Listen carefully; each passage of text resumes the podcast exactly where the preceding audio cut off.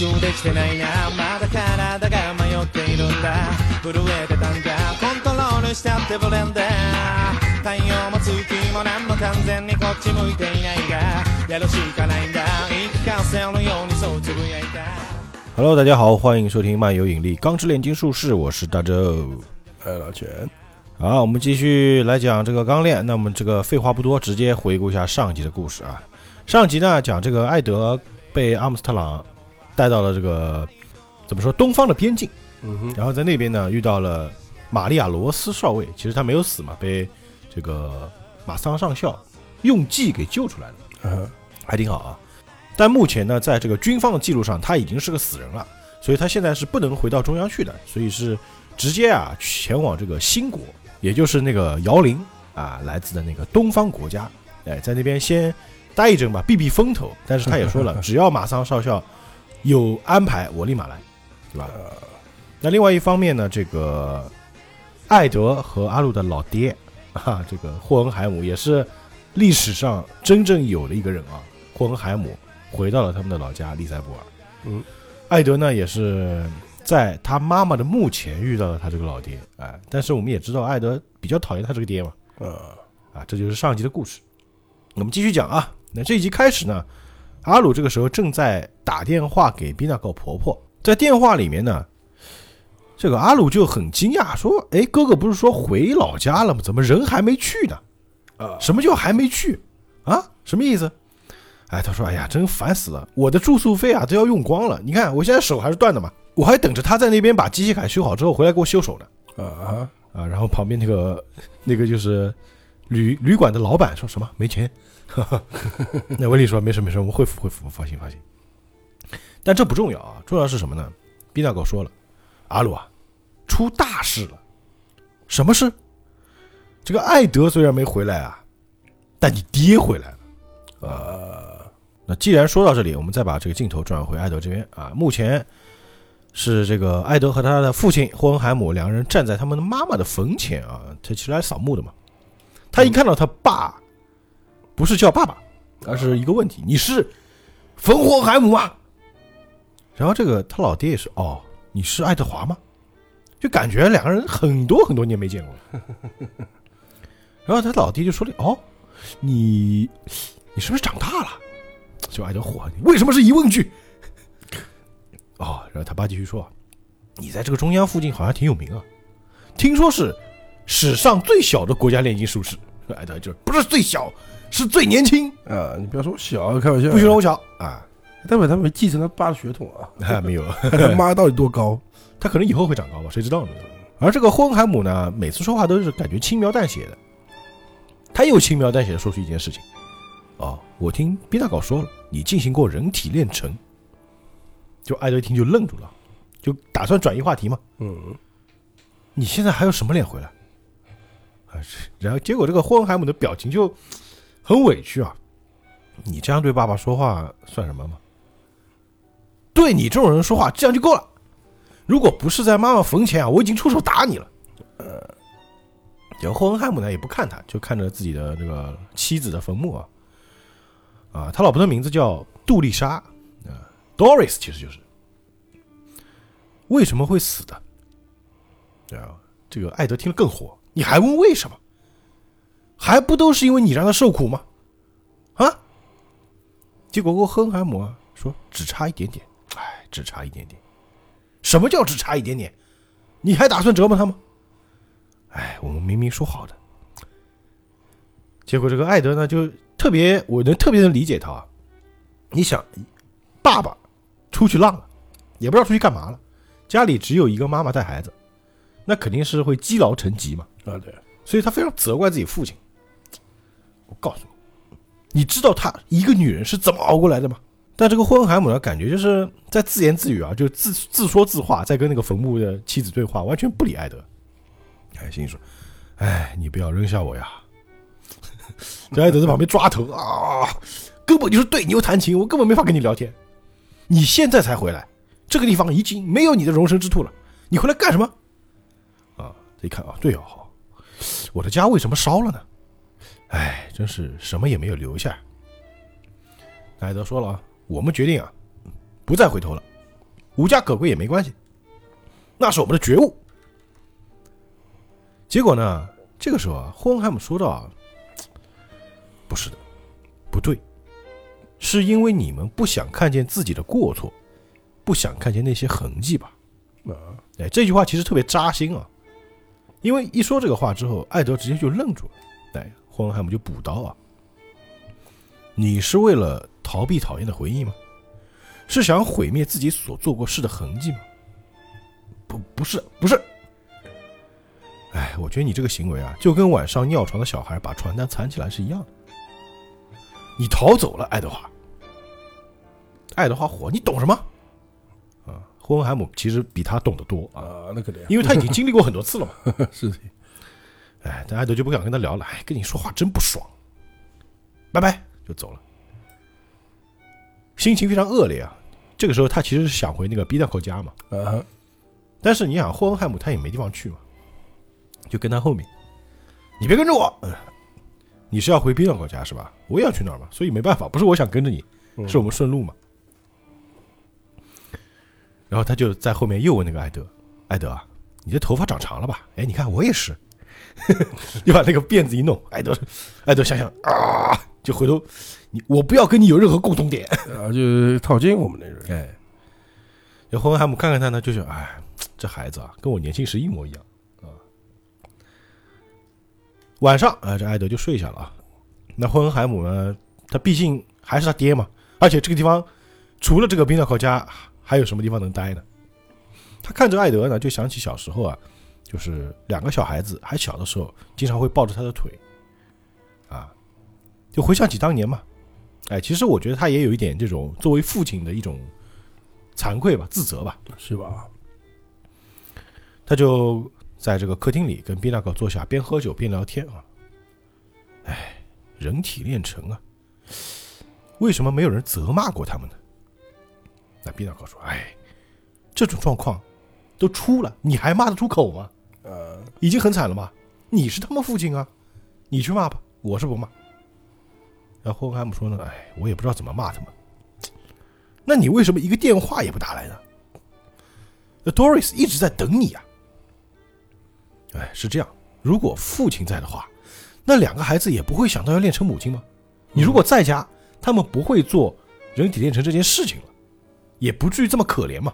你想想啊，两个小孩才那么小，才七八岁，要目睹母亲的死，死在面前，你说多惨？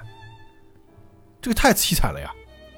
然后霍恩海姆想啊、原来他们是想练成母亲啊。然后看看这个，看一眼狗啊，那狗感觉就是听到什么声音就感觉走门口去了嘛，或者我现在不凶他了，哎，那狗现在不凶他了。我猜是什么呢？艾德可能醒了，在里面偷听呢啊。可能这个霍恩海姆也意识到，哎，房间里有人醒了啊，也不去管他，继续跟毕大哥说。他说了一个非常关键的问题啊，毕大哥，那两个家伙人体炼成失败之后啊，是你替他们收拾炼出来的东西的吧？嗯哼，嗯，对啊。那么那个东西啊，真的是 Doris 吗？啊，不是啊，肯定不是了呀，对吧？那 a g o 说呢？我说过啊，那个东西不成人形啊，那根本不能称之为 Doris 啊。呃，霍恩海姆不是这个意思啊。比如说这个眼睛的颜色、声音，还有头发的颜色，是不是呢？呃，是不是像就是说，哎，就你至少要有共同性嘛。啊，就比如说他头发可能是呃咖啡色，你至少练出来是咖啡色，你不能练出来个绿头发对吧？哎，皮纳克回头一想啊，哎，头发的颜色怎么回事？难不成那不是 Doris 吗？你的意思是，那两个孩子造出来的东西根本就没有任何关系嘛？而且是因为这件事情才失去了身体嘛？哦，就是根本就没连，哪怕连沾点边都没有。对啊，你怎么能说出这么过分的话呢？哎，这个时候艾德确实醒了，他站在房间里，人贴在墙上就听着呢，呆了就是就傻掉了，直接，他根本没有想过这个问题。啊，对吧？就练出来的这个东西到底是不是他母亲，这个都不好说。嗯哼，那第二天早上呢，艾德呢还在楼上，但这个时候霍恩海姆要走了啊。那个宾道克还去叫他，艾德啊，你爸要走了啊，问问那个霍恩海姆，我要不要去要不要去把他叫醒，跟你打个招呼什么的啊？不用不用，磨磨蹭蹭的话呢，会赶不上火车的。那就多谢你照顾了。哎他回来干什么了呢？他走之前啊，我觉得他回来可能是确认一些事情。啊，具体我们先不讲啊。他就是个浪子哎，有点像他是流浪人嘛。其实他在外旅行是有目的的。啊，对，他走之前呢，就看了一眼那个照片墙，上面有一张照片呢是霍恩海姆和他的老婆还有这两个孩子的合影。哎，就问那个毕纳考，这张照片我可以拿走吗？能不能送给我？那随你喜欢，你要哪张你自己拿嘛，反正都是你家里人嘛。啊，但霍恩海姆说啊，不，我只要这一张就行了。我们四个人的合照啊，也就只有这一张。实际上他还是嗯，对，还是挺爱自己的家人的，只是我感觉他已经没有那么强烈的情感波动了。啊，对对对，不是正常人呢。对，因为他不是普通人嘛。嗯，啊，说着他就把照片呢塞在自己胸前的口袋里。应该这么说啊，他看透了，哎，对，他悟到了人人 人类的真理，你知道吗？最后的真理那种感觉。哎，啊，说了，皮特哥，你呢果然是个好人，对我一如既往，没有用怀疑的眼光看我，像对一般人一样对我。那作为报答，我要告诉你一件事情：这个国家马上就会发生残酷的事情，趁现在赶紧逃到其他国家去吧。那宾大高说了，这个国家一年到晚都在发生残酷的事情，为什么到现在才要逃呢？嗯而且啊，还有人要回这里来呢。啊，对对，这是个家，对，这是个家嘛，唯一的家嘛。但霍恩海姆呢也没多说什么，就说啊，我已经忠告过你了，说完就走了。走到外面小路上呢，毕大哥还在后面说：“哎，你也偶尔也回来吃个饭嘛。”嗯，回头看看，行，好，手一挥就走了啊。但走在路上呢，他也自言自语说道：“啊，很遗憾，皮特哥，我不能再吃你做的饭了，意思就我不会再回来了。”嗯，拜拜了您。拜拜了您嘞。那阿鲁这边呢，他们还在旅馆里面嘛。阿鲁也知道了，哎，他爹回来了啊，这个事情其实非常，怎么说呢，非常重要啊。他心想，对啊，这个已经失踪了十年的老爸，好像回到乡下了。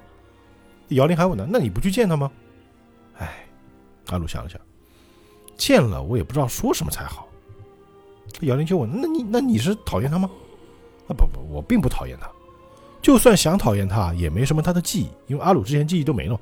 嗯，可是呢，我想跟他谈谈炼金术的事情。光看爸爸留下的藏书啊，就觉得他似乎是一个非常厉害的人。哎，说着就开始揉自己的额头啊，一个机器人啊，一个铁皮人揉自己额头。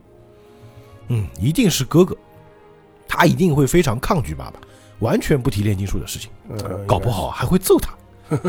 啊那不是打得过呀？维里心里也想，对我很能想象到那个画面。哎，对了，阿鲁就问那个姚玲啊，玲，你跟你爸爸关系好吗？其实前面一直没讲姚玲的身份啊。姚玲说啊，也谈不上好不好吧，我们啊都没说过话。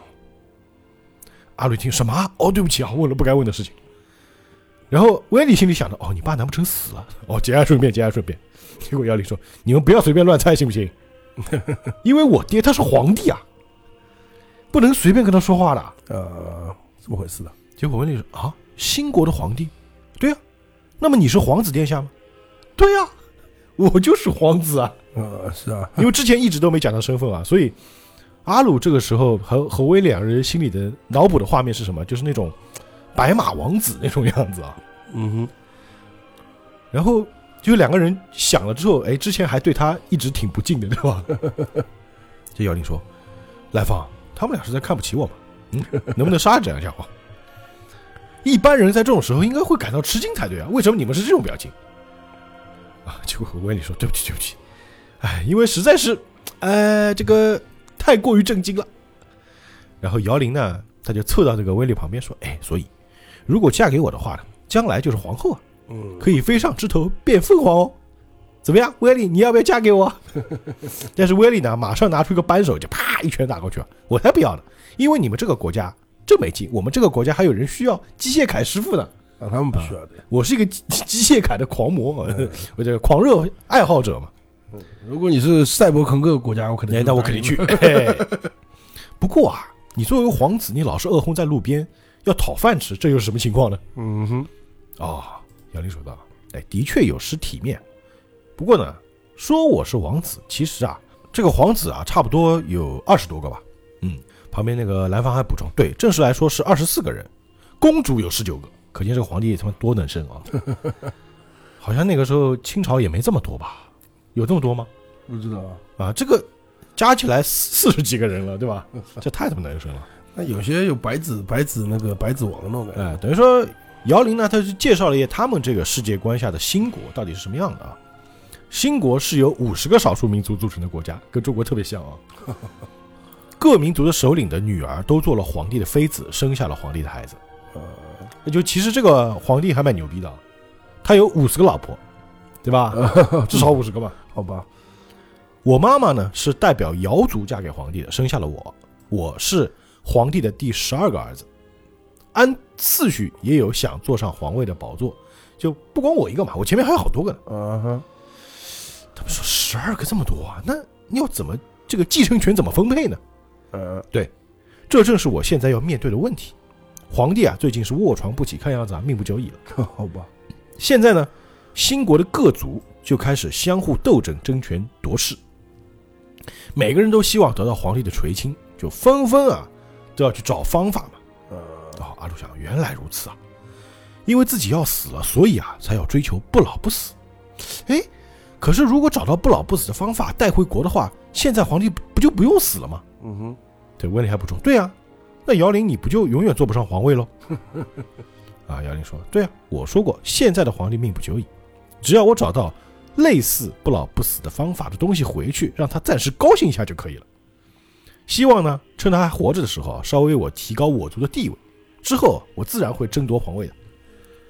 我啊，掌握着瑶族五十万人的命运，依靠贤者之石和围绕他的传说而来到这个国家的。还有，说着呢，他就指了指这个阿鲁的这个钢铁身躯，当当当一敲，我知道了你身体的秘密，灵魂依附在钢铁身体上，拥有不灭肉体的你，最接近长生不老。呃，阿鲁就不说话了，然后这这个开始笑。哎，我说没用的，妖灵，这非但不是不老不死，严格来说，连人都不是，人生也变得奇异起来了。不是个正常人啊！哎我告诉你我这个身体啊，等于是个定时炸弹呀。因为之前几集他也说过，他不知道自己的身体什么时候记忆就会消失掉，因为就之前那个巴里的肉体的问题嘛，嗯巴里那个肉体进了一个新型的灵魂，那个肉体不就灭掉了吗？啊，对，他这个钢铁身躯也有可能会在某一天突然就消失掉，也是有可能的嘛。那在医院里面呢，这个马桑上校还在那挂水呢，旁边这个丽萨中尉也在旁边护卫他。哎，然后他这边的那个验尸官医生就过来了，往那一坐，哎，掉了个牙签啊。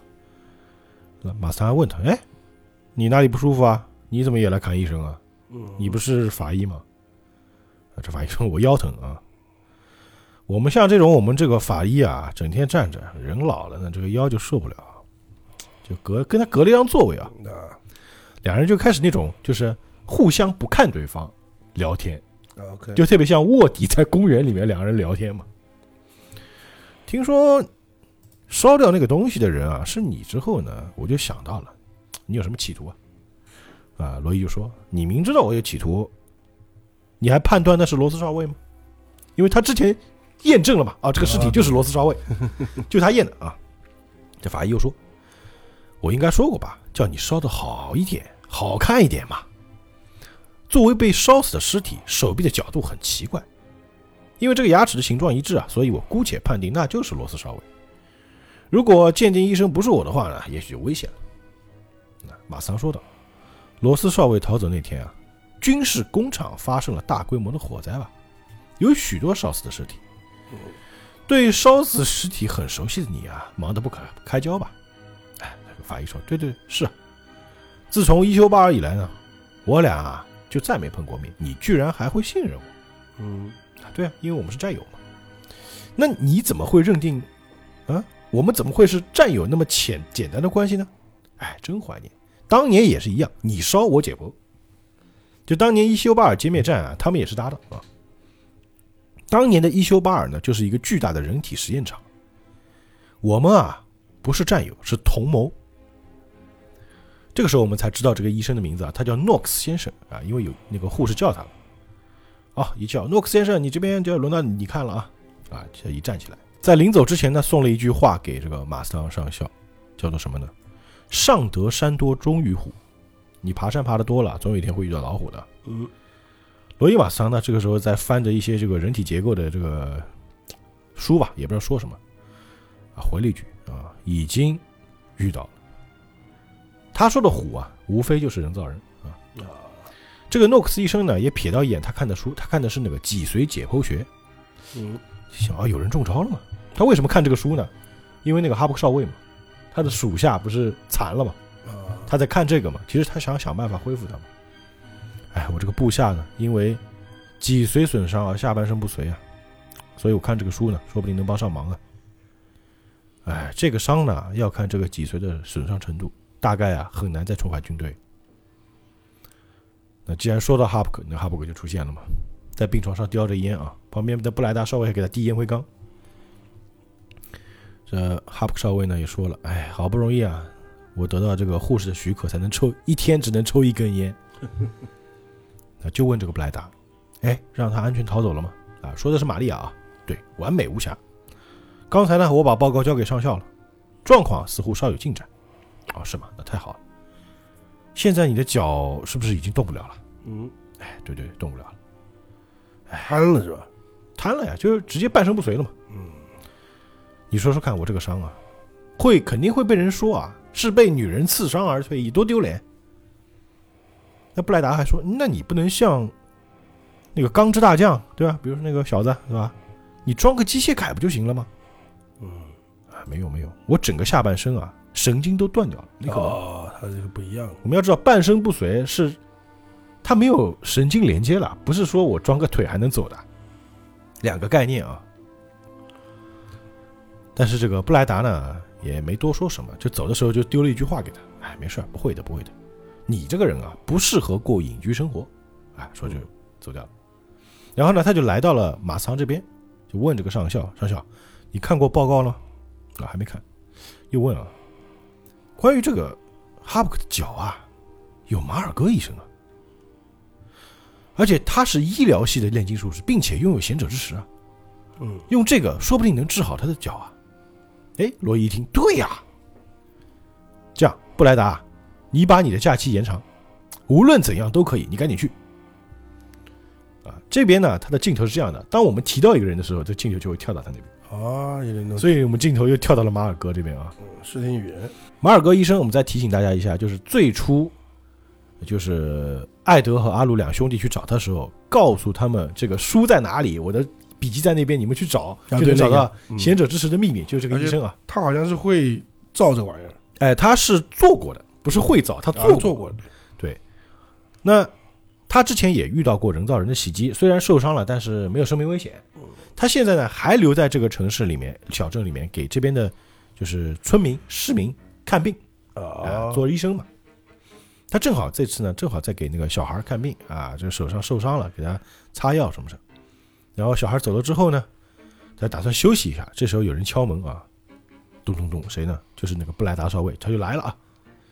一开门看到是军方的人，就有点紧张。嗯，你们这个军方的人找我有什么事啊？我已经退伍了呀。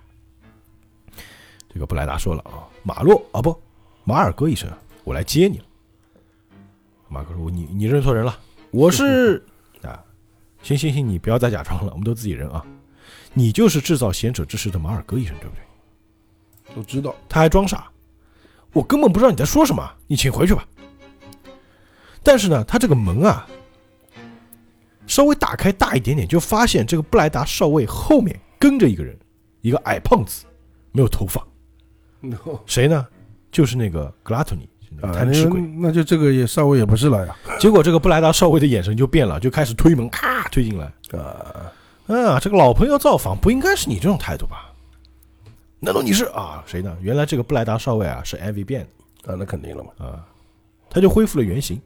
好久不见了，医生啊，很高兴你还记得我啊。嗯哼，听说上次这个 Last 得到你的关照嘛，哎，就跟他说的一样，你这个地方啊，果然是个寒酸的医疗所。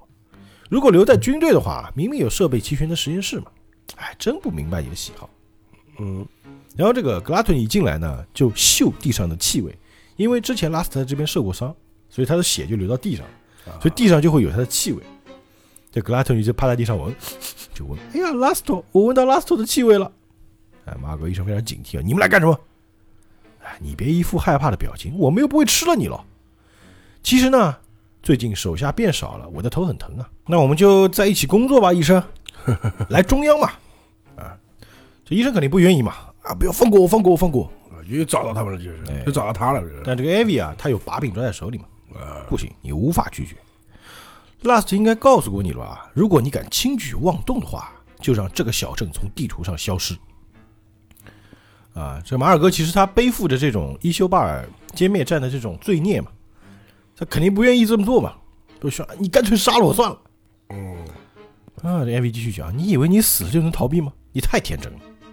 伊修巴尔人，还有国内的死囚，你想想，你用贤者之石啊，杀了不少同胞呢。马尔格医生，已经没有地方能够让你悠哉悠哉的过和平的生活了，连以死解脱的权利也没有。听着，如果你敢乱来反抗的话，我就毁灭这个小镇。还有，即使你自杀，我也会让这个小镇消失。你只有一个选择，很容易理解吧？对不对？来，一起来吧。这个时候，那个格拉托尼啊就在翻马尔哥那个药瓶子柜，嗯，就放上面就翻到一个小瓶子，啊，里面有红色的液体。哎，我觉得啊，应该就是马尔哥储存的这个啊，对，那个先者之石，以备危急时刻用的。应该是那这个时候呢，真正的布莱达少尉也来了，敲门，咚咚咚敲。哎，医生，医生，你在不在？哎，这个看来白跑一趟，人不在。哎，就问楼下走过的村民啊。哎，对不起啊，这边的医生不在吗？哦，哎，你不就是刚刚去医生家那个人吗？怎么你又来了？布莱达一听，不对啊，什么叫刚才？哦，怎么了？你忘了带东西了吗？我不是，不是啊，我是第一次来这里啊。呃，是啊，你刚刚穿着军军服来的吗？啊，布莱达一听，哦，他妈的，混蛋！结果一脚把门踹开，进去一看，这个房间里已经乱成一团了，哎，感觉就是被人洗劫过了之后的样子啊，人已经不在了。那我们再把这个视角再回到阿鲁这边，哎，之前阿鲁不是说了吗？我这个身体可能是个定时炸弹嘛，呃，啊，这个姚玲也觉得很奇怪啊，什么叫定时炸弹呢？对我这个铁造的身体，再加上人的灵魂，应该会有排斥反应的呀。这个就是炸弹吗？也许是明天，也许十年后，也许是一百年后，也许是一分钟后，那一刻什么时候会来临啊？连我自己都不知道。你明白了吧？我这个身体啊，跟不老不死啊，还差得远呢。那威利听了这个话，肯定特别担心啊，怎么会这样呢？那么，如果不早点恢复原状的话，啊，话没讲完，被姚玲打断了。哎，不，且慢，这个身体万一不行的话，你就不能把灵魂转移到其他东西上吗？你可以继续生存下去啊。既然感觉不到痛楚，也不需要吃东西，不是很方便吗？呃，不是很好吗？你这个身体不是很好吗？就不死嘛，就是哎，这个时候不是阿鲁发火了，是威利一下啪一下站起来了，一点都不好，你们什么也不懂。说着呢就走了，哎，生气走了。阿鲁一看威利走了之后呢，就过去敲门，咚咚咚，哎，威廉，我进来了啊，哎，这话有点怪啊。进去之后，哎，说，哎呀，总是哥哥或者威利生气，我老是错过生气的机会，每次我想生气啊，你们都在前面把这个生气给生掉了啊！哎，还说这就不给我机会，就尴尬的笑，哈哈哈哈，就显得他自己比较开朗。嗯，那威利呢，其实就回想起当时艾德不是手断了之后装机械铠嘛，那时候他们还小，他在床边照顾浑身是血的艾德，手断了躺在病床上。那这个时候阿鲁是个铁皮人嘛，啊，阿鲁呢他也不睡觉，他就坐在走廊里面。温丽从艾德的房间出来呢，还问他：“阿鲁啊，你睡不着吗？”哦，这个身体好像不能睡觉，不是我睡不着，是我睡不了。啊，不用睡，哎，这个时候天比较冷，哎，温丽还觉得自己披着那个睡衣还挺冷的，但是阿鲁呢也感觉不到，什么也感觉不到，一点触感都没有。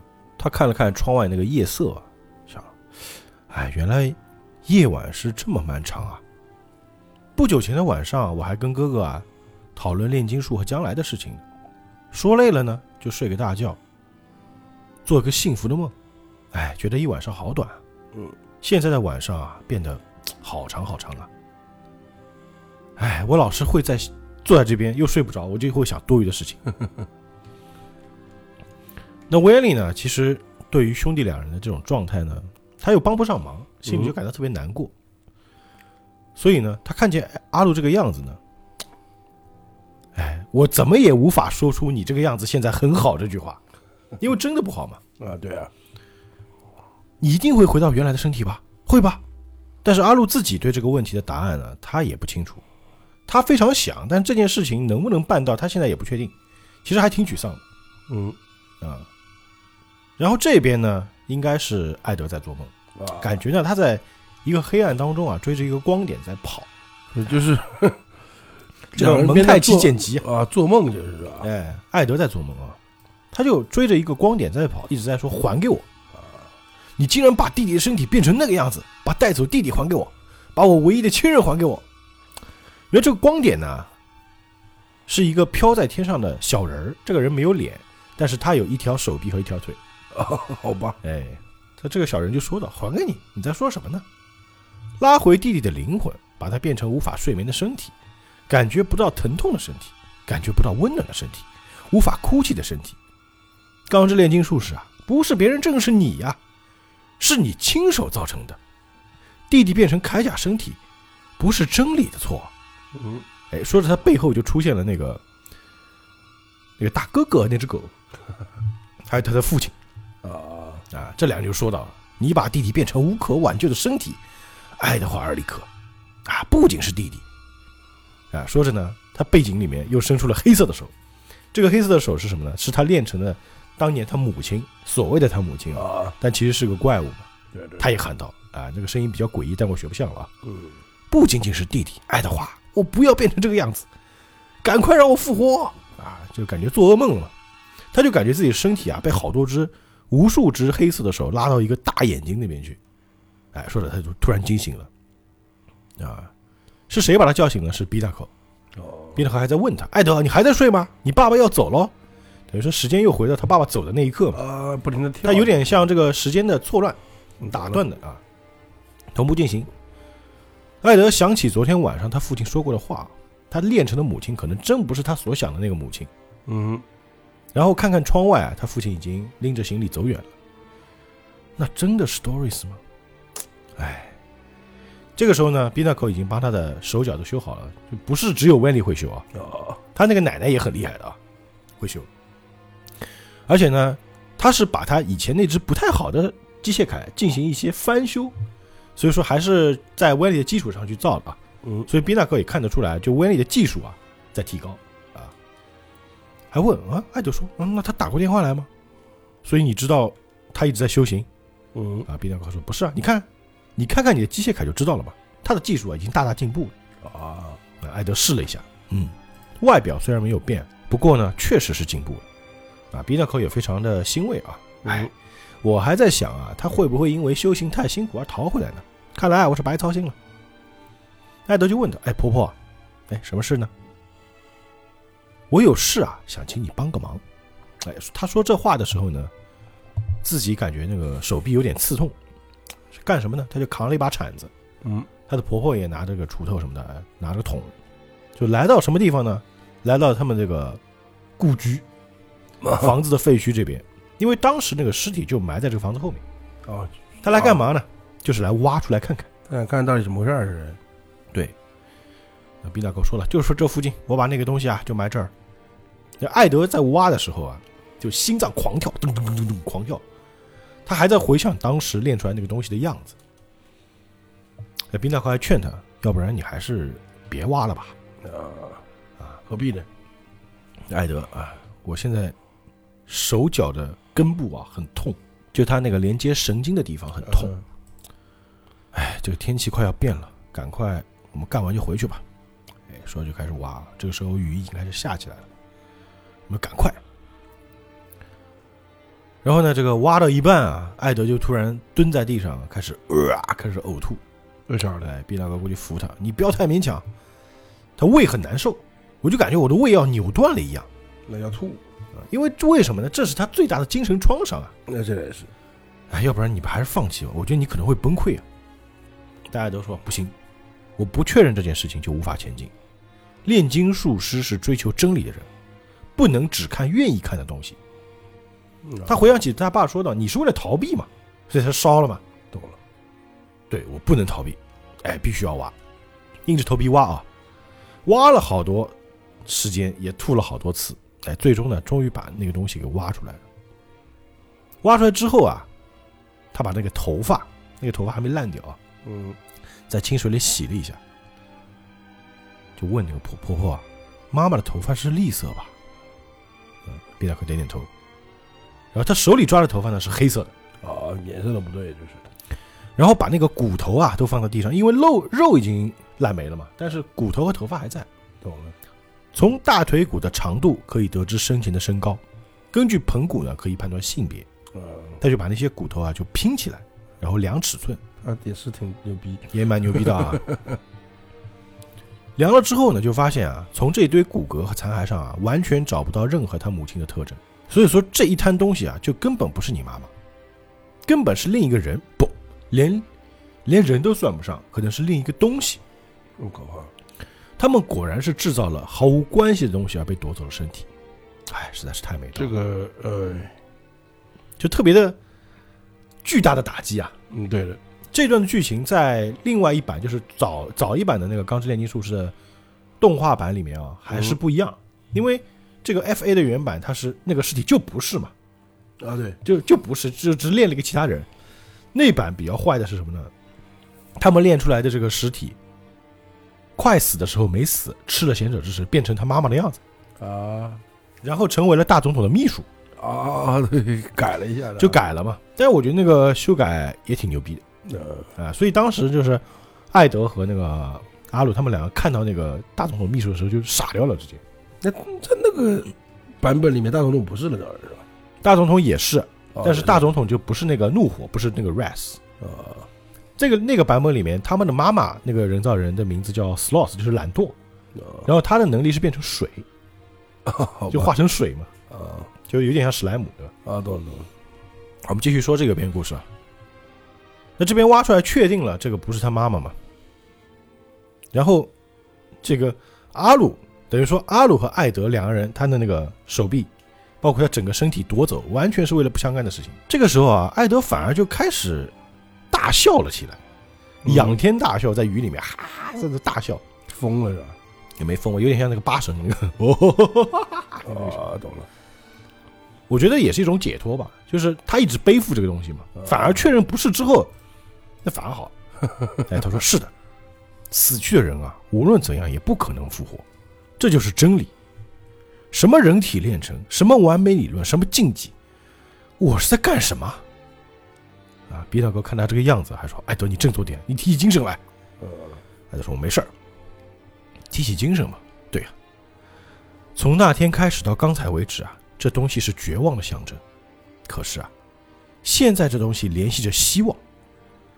好过分啊！原来答案就在起点啊！婆婆，阿鲁能恢复原状。是吧？哎，还感觉他反而从这件事情上找到了其他的转机啊！而且他的眼神就是跟之前那种迷茫的眼神完全不一样了，就变得比较坚定。嗯啊，感觉明确我自己在找什么东西了。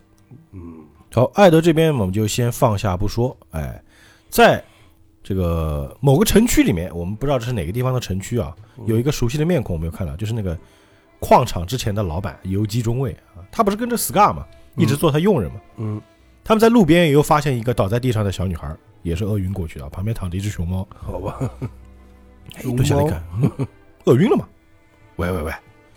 说着还想去摸他那个身上有没有值钱东西啊，结果就摸了没几下啊，就发现自己的手啊被那个熊猫给咬住了什么吃吃肉去了，啊！再跪下磕头，对不起对不起，我再也不敢了，我再也不敢了啊！结果那个小孩就醒了啊，这谁呢？就是我们之前看到那个对吧？丸子头少女啊，也是新过来的啊，嗯，啊，就吃东西嘛，谢谢你谢谢你，全靠你我得救了啊！新国人的特点就是会饿昏在路边上啊，啊对，游击先生是我们的救命恩人啊！游击还在说啊，那崇拜我吧，崇拜我，对，太好了啊！那个熊猫还咬在他身上啊。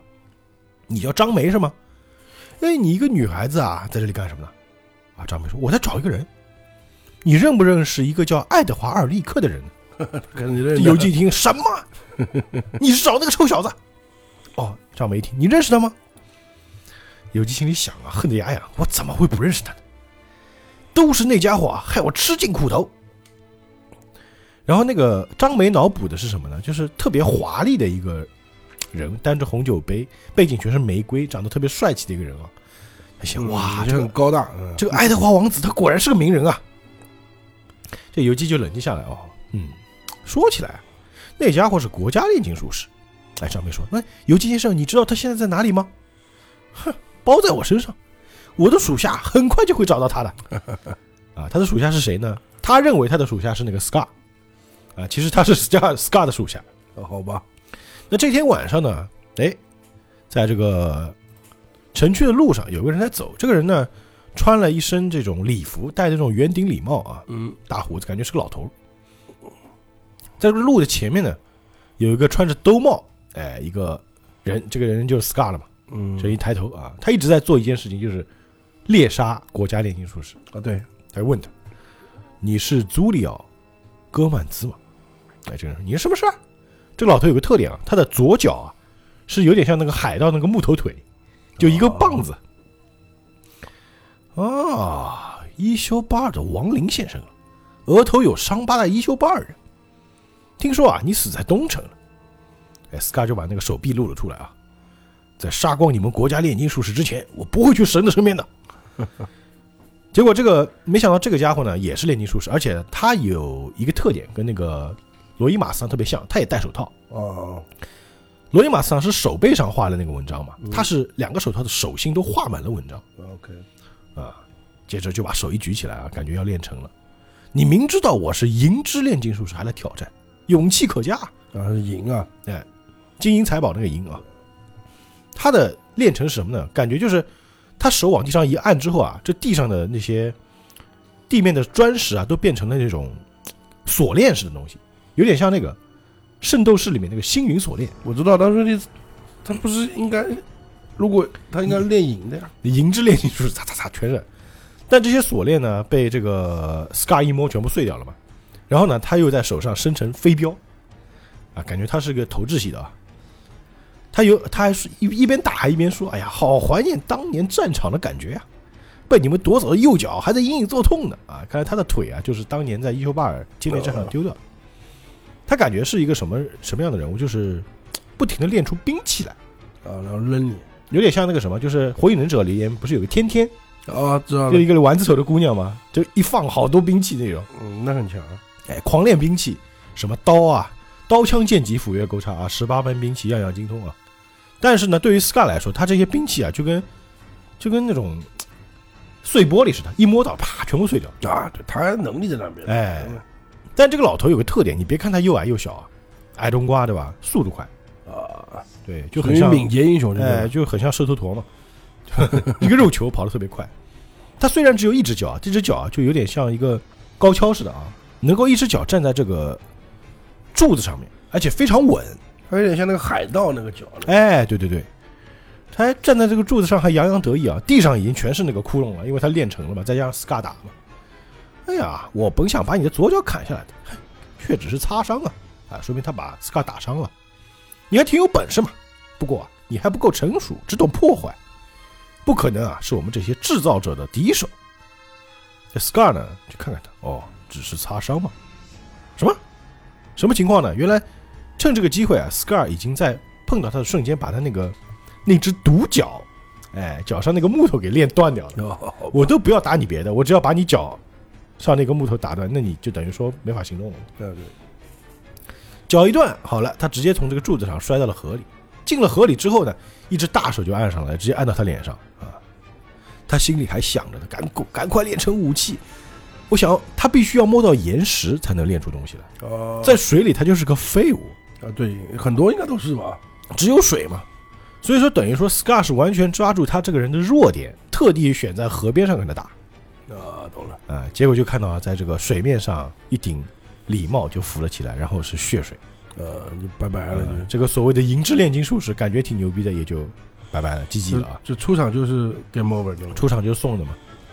那我们今天这集故事就暂时先讲到这里啊是的。感觉 Scar 呢还是在猎杀这个国家炼术士，而且他的伤应该已经是恢复的差不多了。反正他只要有口气，他就会继续下去嘛。哎，对，对于主角这边来说呢，现在等于三方嘛。主角这边来说，艾德、阿鲁嘛，他们就是阿鲁现在还不知道他自己练的那个妈妈其实是个别的东西，嗯，但艾德已经知道，他肯定要回去告诉弟弟。那另，外这个马桑这边呢，他们还是有始终有自己的计划嘛，嗯但是没想到这个马尔格医生已经被抓走了。哦，对对对，Scar 这边呢继续追杀，哎，他的任务一定要完成，反正每人杀光所有的国家猎人。就自己做，每个人做自己的事情。对对，最终啊这些事情啊都会汇成一条线。其实还有一条线，就是艾德和阿鲁他们的父亲这个霍恩海姆，啊，对对，他也是个非常非常非常关键的人物。嗯，那这个剧情到底会如何发展，我们下次再讲。愿引力与你同在，拜拜。